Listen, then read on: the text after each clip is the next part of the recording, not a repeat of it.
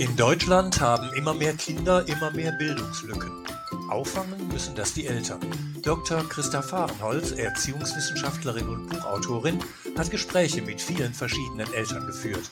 Alle möchten, dass ihre Kinder Bildungserfolg haben und fast immer tun sie auch was dafür.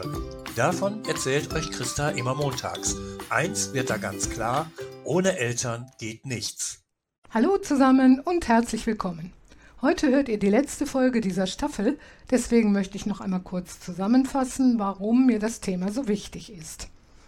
Deutschland hat, wie alle wissen, ein staatliches Bildungssystem, das für jedes Kind eine Schulpflicht von mindestens zehn Jahren vorschreibt. Allen Kindern steht also die Möglichkeit offen, einen guten Bildungsabschluss zu erreichen.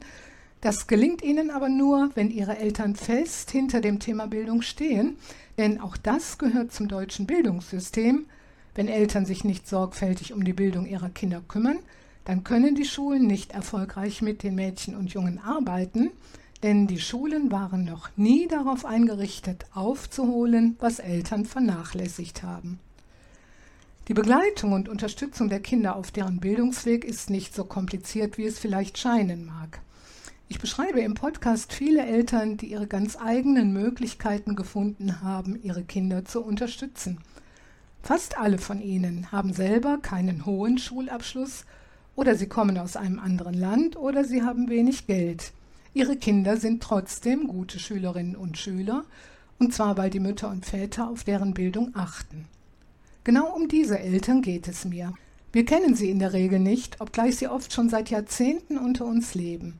Ich selbst habe sie auch erst vor wenigen Jahren kennengelernt und dabei erfahren, wie viel Mühe sich die meisten mit der Bildung ihrer Kinder geben, vor allem die Mütter. Von diesen Eltern zu berichten, das war einer meiner beiden Gründe für diesen Podcast. Der zweite Grund bezieht sich auf 80 Prozent aller Eltern. Das sind die, deren Kinder bei allen Lernstandsuntersuchungen ordentliche Ergebnisse erreichen. Diese Eltern achten auf die Bildung ihrer Kinder, Sie sind meistens beide berufstätig und sie kümmern sich um eine ausreichende Betreuung der Kinder, während sie selbst am Arbeitsplatz sind. Alle diese elterlichen Leistungen werden weder von der Öffentlichkeit noch von den Schulen beachtet, geschweige denn gewürdigt, sondern immer für selbstverständlich gehalten, weil sie nämlich dem privaten Bereich der Familien zugerechnet werden. Das wird in Zukunft aber nicht mehr so weitergehen, daher der zweite Grund für diesen Podcast.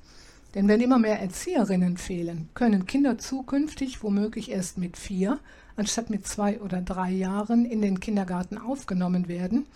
Und wenn immer mehr Lehrerinnen fehlen, fällt notgedrungen Unterricht aus. Das öffentliche Bildungssystem wird somit immer unzureichender und das betrifft nun nicht mehr nur den privaten Bereich der Familien, sondern den Staat und unsere Gesellschaft als Ganze. Wie lässt sich mit dieser Situation umgehen? Sicher finanziell gut gestellte Familien haben die Möglichkeit, ihre Kinder auf private Bildungseinrichtungen zu schicken, die hinreichend ausgestattet sind. Aber die allermeisten Familien bleiben auf das öffentliche Bildungssystem angewiesen. Das bedeutet, Eltern werden sich sowohl bei der Suche nach einer ausreichenden und guten Betreuung für ihre Kinder als auch für deren Bildungsweg in Zukunft noch stärker engagieren müssen, um aufzufangen, was der Staat mit seinem Bildungssystem nicht mehr leistet. Und die Eltern werden sich engagieren, auch wenn es ihnen schwerfällt, einfach weil ihnen die Bildung ihrer Kinder wichtig ist, auch denjenigen Eltern, die selber keinen hochwertigen Schulabschluss haben oder die aus einem anderen Land kommen oder die nur wenig Geld zur Verfügung haben.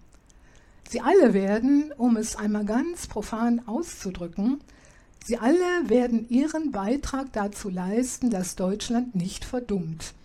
Und dafür gebührt ihnen wenigstens Anerkennung, und zwar von allen. Denn gerade mit Blick auf die Zukunft gilt noch mehr als heute schon, ohne Eltern geht im deutschen Bildungssystem nichts. An dieser Stelle möchte ich mich nun von euch verabschieden. Ich bedanke mich ganz herzlich für euer Interesse und wünsche euch und euren Kindern viel Anerkennung, viel Unterstützung und viel Erfolg.